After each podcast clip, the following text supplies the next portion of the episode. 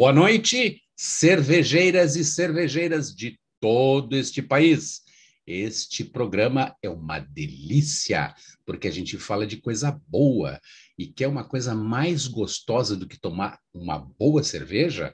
É, cervejeiras e cervejeiras é este programa que trata deste universo das cervejas. E hoje nós temos uma convidada muito legal, muito especial, que é a Thaís Suri. Ela é biotecnologista, é sommelier de cerveja e ela também está desenvolvendo kombucha. Tem a ver com cerveja? Não tem a ver com cerveja? Não sei, a gente vai ver no segmento do programa. E cervejeiras e cervejeiras de hoje tem novidade. Fica aguardando, porque daqui a pouquinho tem uma surpresa para vocês. Vamos começar dando as boas-vindas para a Thaís Shuri. Tudo bem, Thaís? Seja bem-vinda. Oi, Silvio. Boa noite. Muito obrigada pelo convite. Estou muito feliz aqui de poder estar falando contigo de um assunto que eu amo, né? Que é a cerveja. Que maravilha. Todos nós amamos, né? Quem não ama uma cerveja? É como diz aquela música: quem não gosta de samba, bom sujeito não é. Quem não gosta de cerveja, hum, já fico com o pé atrás também. Mas, Thaís, eu quero começar a te explorar por um outro lado, o movimento feminino das cervejeiras. Nos conta um pouquinho dessa história, depois tu vai contar um pouquinho da tua história e a gente vai continuar falando de cerveja. Então, Silvio, quando eu comecei no meio da cerveja, aproximadamente uns sete anos atrás, eu conhecia pouquíssimas mulheres que trabalhavam com isso. Então, eu comecei a me porque eu não via tantas mulheres assim, né? Principalmente uh, dando aula sobre cerveja. Nos cursos de sommelier e de cervejeiros, a maioria eram homens que eram professores. Então, eu trabalhei no bairro Anchieta, aqui em Porto Alegre. Na época, eram aproximadamente oito cervejarias que existiam, e nenhuma dessas cervejarias ela era coordenada por mulheres haviam algumas mulheres trabalhando em, em diversos cargos uh, dentro das cervejarias, mas não haviam cervejeiras uh, donas de cervejaria. Então, isso foi um questionamento que a gente começou a se fazer naquela época. Nessa época aí, lá por 2014, 2015, surgiu então um evento chamado Seva das Minas, que buscava uh, trazer mulheres que trabalhavam nessas cervejarias do bairro Anchieta para protagonizar eventos aqui em Porto Alegre, onde elas levassem o nome das cervejarias que elas trabalhavam. Mas, como eu te falei, nessa época as mulheres apenas trabalhavam em cervejarias que eram de donos homens. Com esses eventos, Uh, a gente acabou formando um grupo de mulheres cervejeiras, então, uh, que trabalhavam em cervejarias, que bebiam, que faziam cerveja em casa, uh, que deu origem a um coletivo feminista, que então, a partir do evento, se formou o Seva das Minas, assim, algo maior, onde nós começamos a discutir diversas situações aí que nós passávamos no meio da cerveja.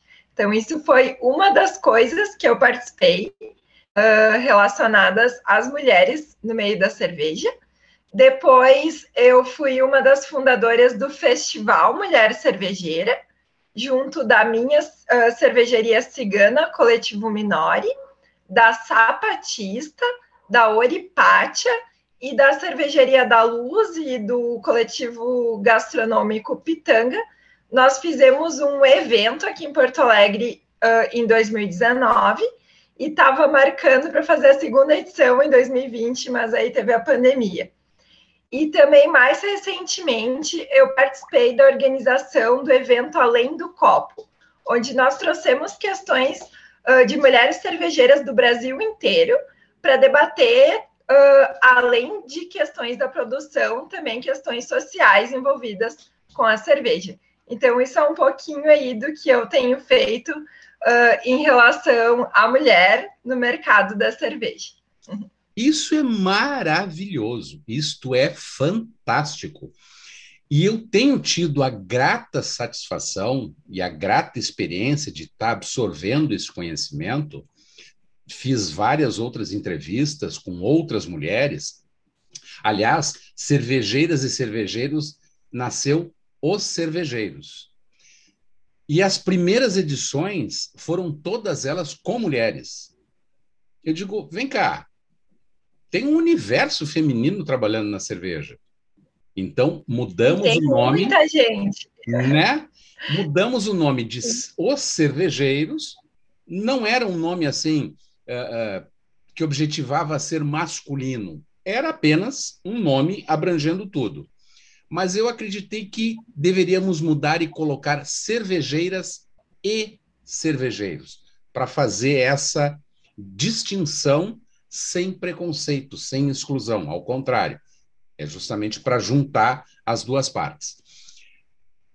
E aprendi bastante nisso, inclusive sobre a história da cerveja e o protagonismo feminino durante toda a história até o século XVIII, quando aí sim os homens tiraram as mulheres das tabernas e, e da produção de cerveja e passaram a dominar esse mercado. Então, é fantástico ver esses movimentos surgindo, discutindo não só a cerveja, mas todo este outro con con con contexto social que envolve o feminismo, as feministas, esse movimento todo de emancipação da mulher. Aí vem o viés do sociólogo, além do jornalista e apreciador de, de cerveja, né, que vê isso com muito bons olhos, e é uma cultura que tem que ser mudada, e é uma nova cultura que tem que ser implantado urgentemente. A gente está aí no século XXI, só não faz sentido mais haver esse tipo de exclusão, esse tipo de preconceito.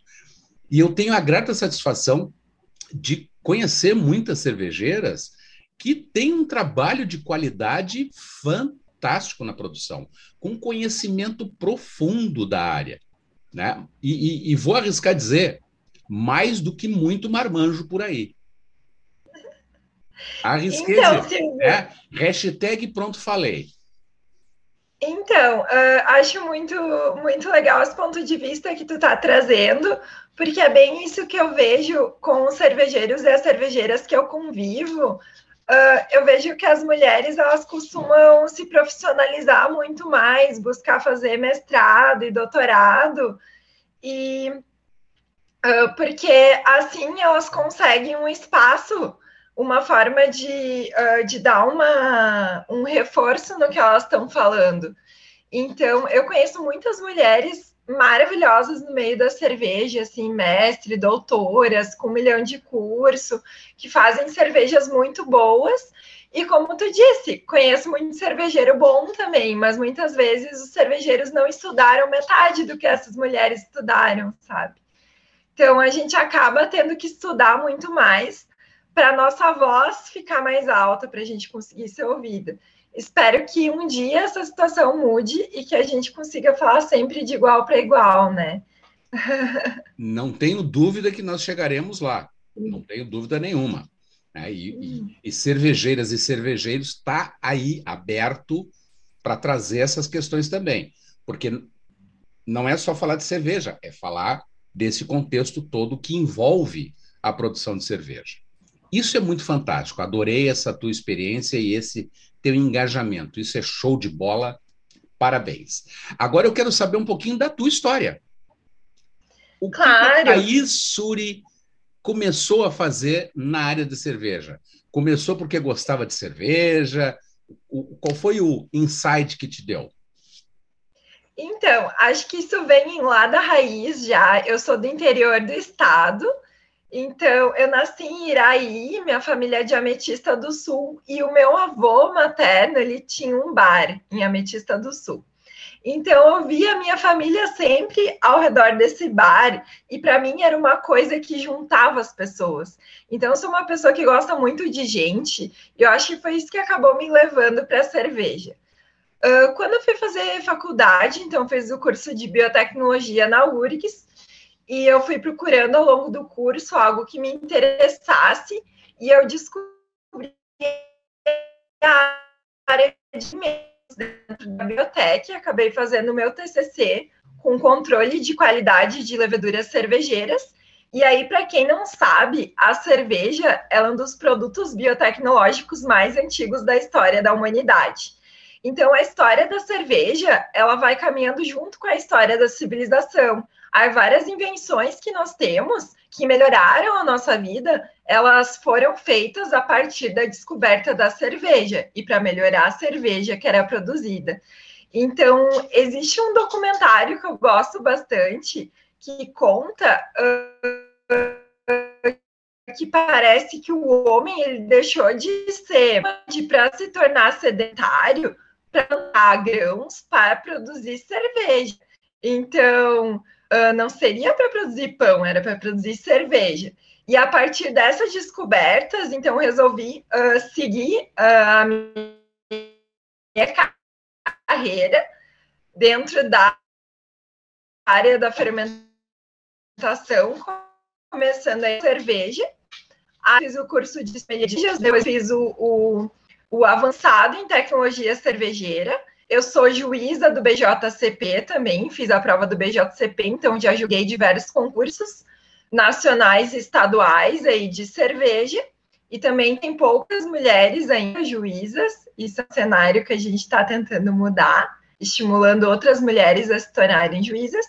E aí eu tive a oportunidade de trabalhar em duas cervejarias aqui do, do estado, na Babel Cervejaria e na Zapata, onde eu passei por diversas áreas fora da biotecnologia, mas que foram muito importantes para eu ter uma noção mais global de negócio. Aí, em 2018, eu fundei a minha, a minha marca de cerveja cigana, Coletivo Minori, que eu acabei fechando agora na pandemia. E aí, eu fiz o meu mestrado em Ciência e Tecnologia de Alimentos com a kombucha, e culminou, então, com agora, esse ano, eu começar a trabalhar com kombucha, enquanto eu estou fazendo o meu doutorado, onde eu pesquiso kefir. Então, basicamente, eu fui parar na cerveja por causa dessa paixão da família e por causa da biotecnologia. Que maravilha! Eu quero explorar um pouquinho nessa coisa da fermentação. A gente já trouxe aqui para o programa uh, alguns biotecnólogos que também nos falaram um pouco de fermentação, mas isso é um, é um assunto muito amplo e muito complexo. E as pessoas não têm noção, e tu mesmo me dissesse um pouquinho antes da gente começar o programa, uh, que a maioria das coisas que a gente consome é fermentada. Sim. desenvolve um pouco isso, nos, nos dá alguns exemplos assim do nosso dia a dia da, daquelas coisas que a gente consome que são fermentadas além da cerveja? Então, eu gosto muito desse assunto e eu acho que nos últimos anos a gente está com um boom agora dos alimentos bebidas fermentados, porque as pessoas estão muito tentando resgatar as coisas que eram feitas antigamente pelas avós e pelos avós e estão querendo fazer coisa em casa. E com a pandemia a gente teve muito isso, né? Das pessoas fazendo pão em casa, além da cerveja.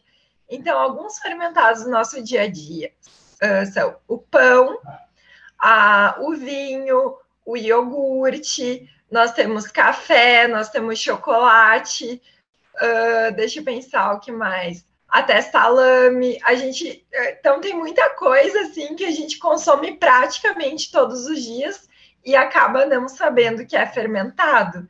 E muito desses fermentados têm os micro-organismos ativos. Então, nós temos bactérias e leveduras do bem, né? Já que a gente falou tanto aí de, de uh, vírus e bactérias como coisas ruins nesses dois últimos anos, a gente tem bactérias e, e fungos do bem nos nossos alimentos, que podem, inclusive, trazer benefícios para a nossa saúde, né?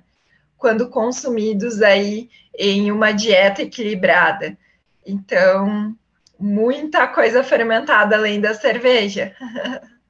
Não vamos esquecer do queijo. O é, queijo, eu, claro. Eu, eu aprendi eu sou apaixonado queijo por queijo. Então, são as três também. coisas: cerveja, pão e queijo para mim, não, não precisa mais nada. Né? E, e, realmente, durante a pandemia, eu fui me especializando. Eu já fazia pão, modéstia à parte, muito bem, obrigado. Mas eu fui me especializando Legal. mais e fui inventando algumas coisas, algumas misturas, alguns recheios, Né? E realmente isso contribuiu para o meu aumento de peso. Eu, durante a pandemia, aumentei só 14 quilos. Eu também Agora... comecei a fazer pão na pandemia e aprendi a fazer queijo. Eu fui fazer um estágio numa fazenda lá no interior de São Paulo, onde eu fiquei um mês aprendendo a fazer queijo. Que maravilha! É que quando tu começa a fermentar uma coisa, tu quer fermentar mais. Agora eu estou interessada, né? Isso mais questão pessoal, não profissional, mas na parte dos vinhos naturais, que é uma tendência que está crescente no Brasil também, vinhos de outras frutas além de uva, né? Eu, eu sou apaixonado pelos fermentados. Eu dificilmente bebo alguma coisa que seja destilada. Né? Não, não, eu não também. Tenho, não tenho muito paladar. É, os meus amigos sempre pegaram no meu pé porque eu nunca consegui identificar a, a diferença de whisky. Podia me servir um, um, um passport ou um, um, red label ou alguma coisa assim. Para mim, para o meu paladar era tudo a mesma coisa, eu só não gostava. Já os fermentados eu me apaixono. Né? Então, cerveja em primeiríssimo lugar, vinho vem em segundo, tranquilo. E eu desenvolvi durante a pandemia, em função de não gostar muito de destilados, eu desenvolvi uma caipira de vinho branco. Nossa, eu tô apaixonada por vinho branco também. É uma fase de vinho delícia, é uma delícia é de beber ajoelhado. É fantástico. É o mesmo processo de fazer a caipira, só que ao invés de colocar a vodka ou a cachaça, coloca vinho branco. Com uma vantagem, não precisa ser um vinho de qualidade. Tu pode pegar um vinho inferior, o resultado é maravilhoso. Maravilhoso. Não afeta o teu rim, já é uma grande vantagem, porque o destilado a gente sabe que ele bate no rim valendo, né? É que eu... é um teor de álcool muito alto, né? Exatamente. E aí eu disseminei um pouco. Algumas pessoas experimentaram, se apaixonaram. Se apaixonaram e cada vez que a gente conversa, eu quero aquela caipira de vinho. Então, é Sabe, uma marca que ah, registrada. Essa questão que tu falou até ali do, do teor alcoólico também é um dos motivos para eu ter migrado para a kombucha eu acho que a gente está com uma tendência também crescente no Brasil de bebidas de baixo teor alcoólico. Então, isso se reflete no meio da cerveja. A gente vê que tem várias marcas investindo em cerveja sem álcool e cerveja de baixo teor alcoólico. Então, foi um dos motivos que me direcionou para esse tipo de fermentado. E agora, dentro da cerveja, eu já vejo muitos amigos meus que estão há muitos anos já fazendo cerveja, que tu começa tu começa a voltar para o início. Então, eu estou numa fase de gostar de cervejas mais leves. Eu já passei por cervejas super alcoólicas, super diferentonas. E hoje eu voltei lá para o início, uh, onde, eu, onde eu tomava cervejas menos complexas. Então, estou numa fase de procurar cerveja com teor alcoólico mais baixo, cerveja mais fácil de tomar, mais refrescante. E isso me levou para kombucha. Então, é, é bem legal esse, esse ciclo assim que o cervejeiro dá, né? De, de conhecer vários estilos de cerveja e voltar lá para o início. Nós vamos chegar na kombucha, nós vamos chegar lá. Mas eu queria te perguntar o seguinte: a gente falou aí da cerveja de baixo teor alcoólico, cerveja sem álcool. E a gente sabe que, tanto no vinho quanto na cerveja, o álcool é gerado a partir da, da fermentação. É, é um processo natural, diferente de outras bebidas em que o álcool é acrescentado. Na cerveja e no vinho, o álcool é natural, ele surge a partir da fermentação. O que, que se envolve, o que está envolvido no processo de produção da cerveja sem álcool? Como é que é trabalhada essa questão da fermentação para esse tipo de produto? Então, existem diferentes metodologias. Uh, nós ainda temos poucas cervejas sem álcool no mercado, porque realmente não é um processo tão simples, mas existe a possibilidade de uh, usar diferentes cepas de levedura, que não são a Saccharomyces, não é a espécie Saccharomyces cerevisiae habitual que a gente usa para a produção de cerveja normal. Então, são, uh, são leveduras que elas consomem o açúcar de uma maneira diferente do que a Saccharomyces cerevisiae, e elas uh, consomem esse açúcar mais devagar, então elas produzem etanol em taxas menores. Existe também a possibilidade de fazer uma, uma fermentação interrompida, então tu vai acabar ficando com mais açúcar de, disponível na tua cerveja, por isso nós temos várias cervejas doces que estão disponível no, uh, disponíveis no mercado, né, que são sem álcool, teoricamente, e também existe a possibilidade depois de, uh, de fazer um processo ou de destilação ou de evaporação desse álcool. Então, são todos processos uh, que são não são tão simples de fazer e muitas vezes são processos caros. E uh, quando a gente usa leveduras que são diferentes da Saccharomyces cerevisiae, também podem trazer aromas e sabores que são ruins para a cerveja. Então, por isso aí tem um campo de pesquisa grande para os pesquisadores da biotecnologia para descobrir novas leveduras que possam estar tá fazendo cervejas que não tenham off flavors, que não tenham compostos indesejáveis. É, eu, eu te confesso que eu experimentei algumas marcas comerciais de cerveja sem álcool e, e realmente não gostei.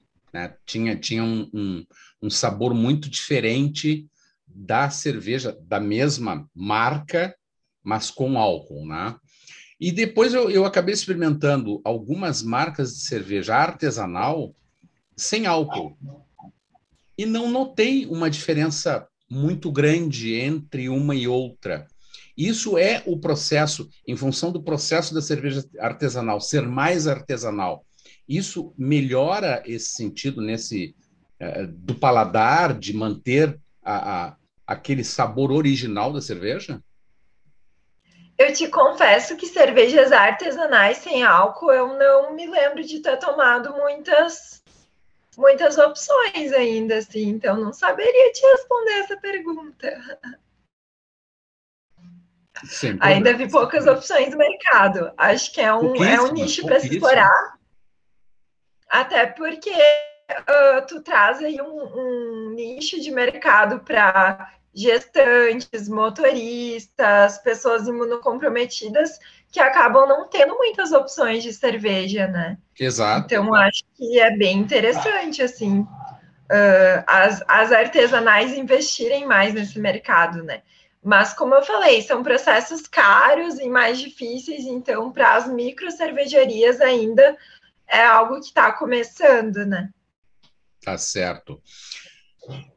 O que, que a gente pode destacar de, de, de, mais importante neste processo da fermentação? O que, que tu apontaria assim, ou quais as, as etapas mais importantes neste processo de fermentação da cerveja?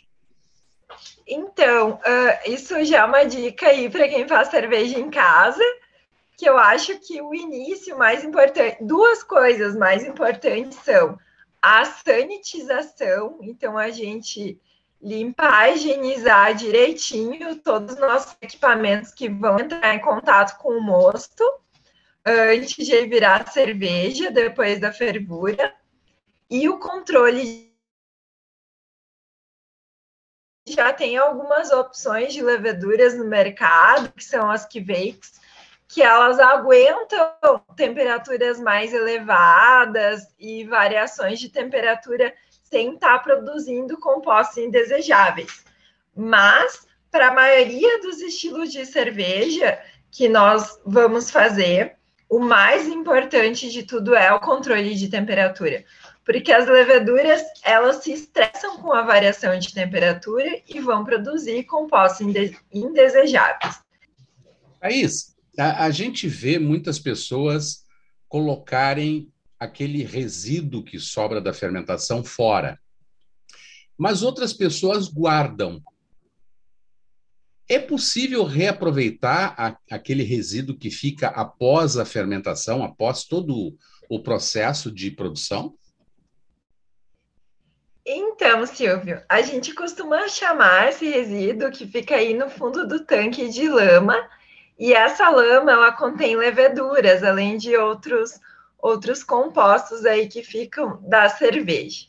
O que não sei se a maioria do pessoal sabe, mas a levedura ela é um dos insumos mais caros da produção de cerveja, porque ela costuma vir de outros países. Hoje no Brasil ainda nós temos poucas empresas que fornecem leveduras, então acaba sendo interessante para o cervejeiro reaproveitar essas leveduras para outras produções. O que é claro que deve ser feito de maneira cuidadosa para não contaminar essa lama com outros micro-organismos e, se possível, uh, refrigerar isso adequadamente até a utilização na próxima produção. Quando a gente fala uh, de cervejarias grandes, acaba se tendo um resíduo uh, maior, e aí isso ainda está sendo estudado formas de, de poder aproveitar esse, esse resíduo que é gerado por essas cervejarias, mas é, nós temos bastante proteínas aí nesse meio. Então, dá para se utilizar, por exemplo, até como nutriente para a própria levedura. E seria possível utilizar isto para a produção de outros produtos na área da, da gastronomia, pães, algumas coisas nesse sentido? Uh, eu sei que bagaço de malte a gente eu já utilizei né para para produção de pão e de biscoito mas a lama em si ela não tem um sabor muito agradável assim porque acaba tendo acaba ficando com resíduo de lúpulo também né acaba sendo meio amargo mas, mas ainda está sendo pesquisado aí o que, o que fins que dá para utilizar essa levedura. Importante falar que, se aproveitada adequadamente, uh, essa lama ela pode ser utilizada até aproximadamente cinco vezes para estar tá produzindo aí cinco novas bateladas de cerveja. Muito legal, muito legal. Temos novidades nos cervejeiros.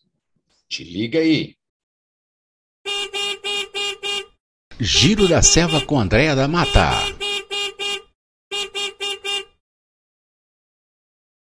É isso mesmo.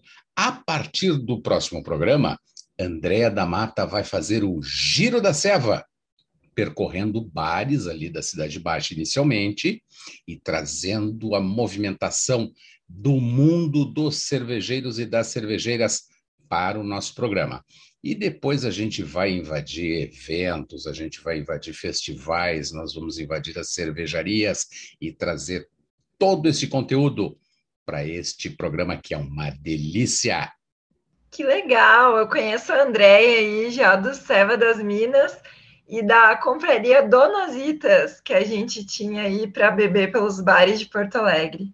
Que legal! Muito Boa surpresa. Legal, muito legal. É uma baita parceira a gente formatou essa parceria já há algum tempo e agora ela está começando a entrar nos, nos programas com o Giro da Seba. Bem legal, vai trazer muita novidade. Está começando ali pela Cidade Baixa, com os bares ali da Cidade Baixa, mas daqui a pouco a gente vai expandir para outras áreas aí, coberturas de eventos, visitação em cervejarias. Eu mesmo quero sair à rua e começar a visitar as cervejarias e começar a fazer os programas diretamente das cervejarias. Eu acho que isso é fantástico. Então, eu fiz o lançamento da minha primeira cerveja comercial no Bar da Deia, nos Itas. Muito legal, muito legal. Thaís, vamos falar de kombucha? Porque tu veio da cerveja, tu te apaixonou pela fermentação, tu te formou como biotecnóloga, e aí tu foi para kombucha. Qual é esta diferença? Eu vou te confessar e vou confessar para nossa audiência. Eu sou um completo ignorante a respeito de kombucha. Já ouvi falar, tem amigos que estão produzindo caseiramente, estão consumindo, mas eu realmente confesso a minha ignorância. Não sei do que se trata. Não tomou kombucha ainda, Silvio, Ai, então tem que experimentar. Uh, tu gosta de cerveja sour? Cervejas mais azedinhas? Adoro, adoro. Adoro. Eu, inclusive, ouso fazer algumas misturas. Eu estive em 2019 no Chile e lá eu experimentei a mistura de cerveja com refrigerante. E ficou uma coisa muito boa, eu gostei, né? E a sour também é algo que, que me agrada, aquele, aquele refrescor, aquele frisante, assim, é algo que me dá prazer no paladar. Então, então já começamos bem, porque a kombucha ela lembra uma cerveja sour, ela lembra uma cerveja azeda, até uh, na questão do teor alcoólico, que, que seria um teor alcoólico mais baixo, ali perto de 0,5. Nós temos também kombuchas mais alcoólicas, nós temos a, as hard kombuchas, que são kombuchas de 4,5%, 5%, que lembram um vinho natural. Mas a, a kombucha, sensorialmente, ela é bastante parecida com espumante e semelhante a um refrigerante também. Tem muita gente que diz que é um bom substituto a um refrigerante, porque ela é frisante, então ela tem carbonatação. Temos ali a possibilidade de saborizar ela com várias frutas, várias especiarias, e ela é azedinha a gente tem o pH dela bem baixo, então é uma opção bem legal aí para quem gosta de espumante, para quem está querendo largar o refrigerante e ter uma vida mais saudável. E para quem está procurando bebidas de baixo teor alcoólico. O que é a kombucha? Ela é um chá fermentado. Assim como a cerveja ela é fermentada, foi daí que eu vim para a kombucha só que ela é fermentada por uma cultura simbiótica de bactérias e leveduras. Nós temos várias espécies que vivem juntas em uma colônia, uh, grudadinha assim em uma, em uma espécie de panqueca de celulose, que é produzida por algumas bactérias que estão nesse meio.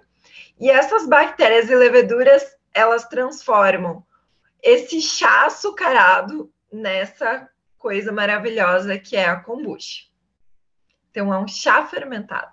Olha Que é produzido há milhares de anos já, e agora no Brasil, bem recentemente, está começando esse boom da kombucha, e só se fala em kombucha. Muito legal. E agora é a tua área de ação. Tu está produzindo kombucha. Isso. Hoje eu trabalho de supervisora de produção na Deve Kombucha, que fica aqui no bairro Moinhos de Vento. E nós produzimos já aproximadamente oito sabores de kombucha. Nós temos kombucha de frutas vermelhas, de uva agora no verão, tem vários sabores muito legais.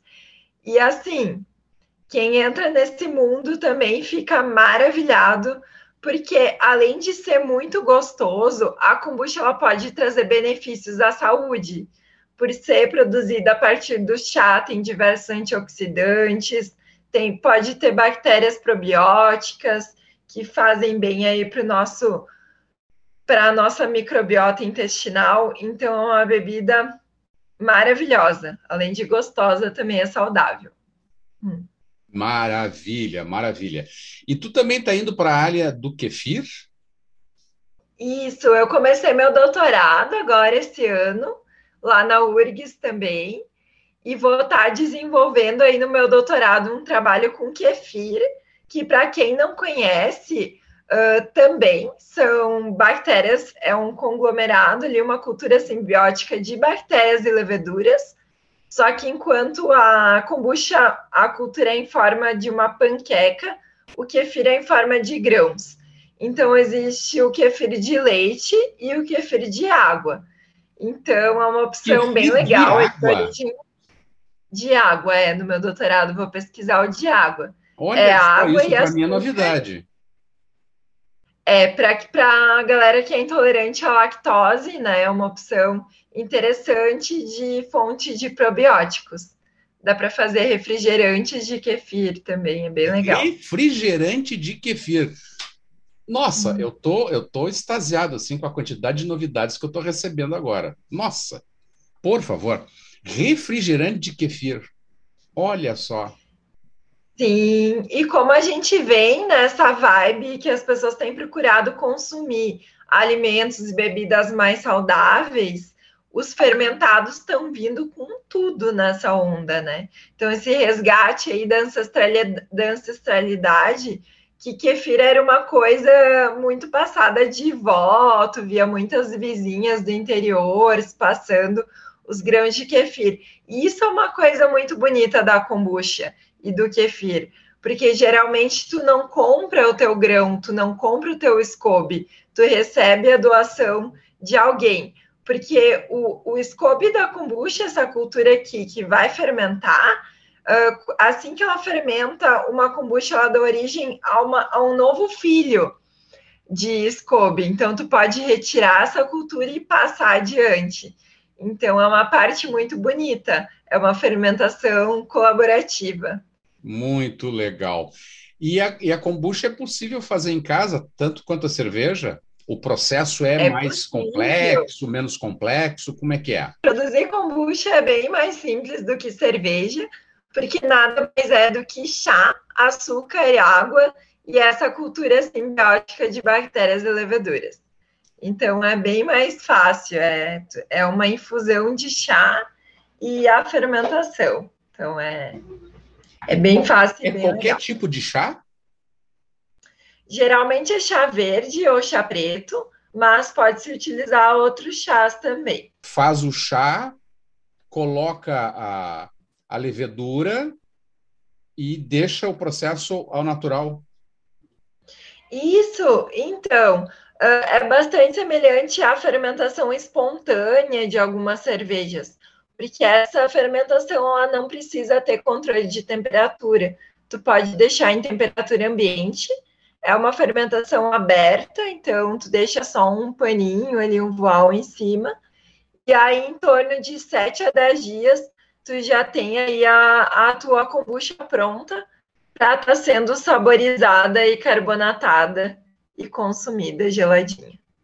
Aí depois faz uma filtragem, reaproveita a, a aquela fermenta, a, aquele estímulo de fermentação? A, a fermentação vai ocorrer com essa panqueca de bactérias e leveduras, que a gente chama de SCOBY, e ela fica flutuando em cima da kombucha. Então, depois do final da fermentação, tu, tu pode retirar ela que, como eu falei, ela também vai dar origem a, uma, a um novo filho, SCOBY, e aí tu pode utilizando aí em outras fermentações. É bem legal. Que legal. E onde é que a gente encontra esta panqueca para fazer a kombucha? Então, uh, como eu te disse, geralmente a gente ganha de alguém.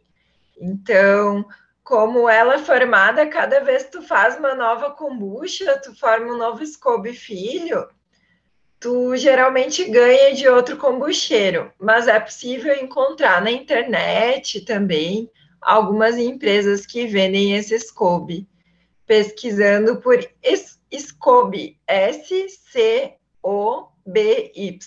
que é uma cultura simbiótica de bactérias e leveduras, só que em inglês. Perfeito, perfeito, perfeito. Foi uma aula, aliás, diversas aulas que a gente teve hoje com a Thaís Suri. Aprendemos que também podemos fazer refrigerante de kefir. Confesso total ignorância no assunto. Vou me aprofundar. Já comecei a gostar da kombucha. Também quero experimentar e saber como é que é essa coisa, porque eu também não experimentei ainda, também confesso a minha ignorância. Taisuri, foi um prazerão te ter aqui no programa.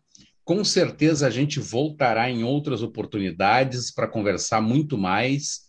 E quando tu tiver terminado o teu doutorado em kefir, faço questão de te trazer aqui para a gente ter mais uma aula, porque é outra coisa que eu aprendi é fazer kefir com água. Também, para mim, novidade. Então, só aprendi hoje, maravilha, um prazerão te ter aqui com a gente. E vou pedir para te dar o teu recadinho final antes da gente terminar o programa. Então, eu que agradeço, Silvio. E eu vou deixar um recado que eu sempre falo para os meus amigos da cerveja.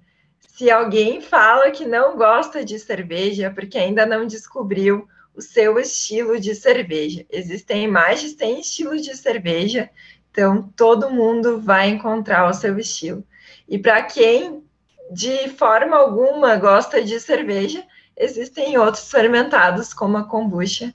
Então, venham conhecer as kombuchas, pessoal, que é um caminho sem volta e muito saudável e gostoso.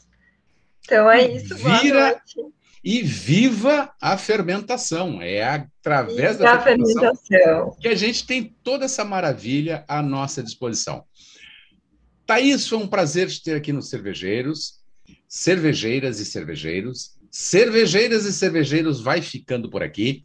Na próxima quinta nós temos um encontro marcado e de novo estaremos aqui, além de grandes novidades desse universo da cerveja, desse delicioso universo da cerveja nós também contamos agora com o Giro da Serva, com a nossa querida Andréa da Mata. Até a próxima quinta!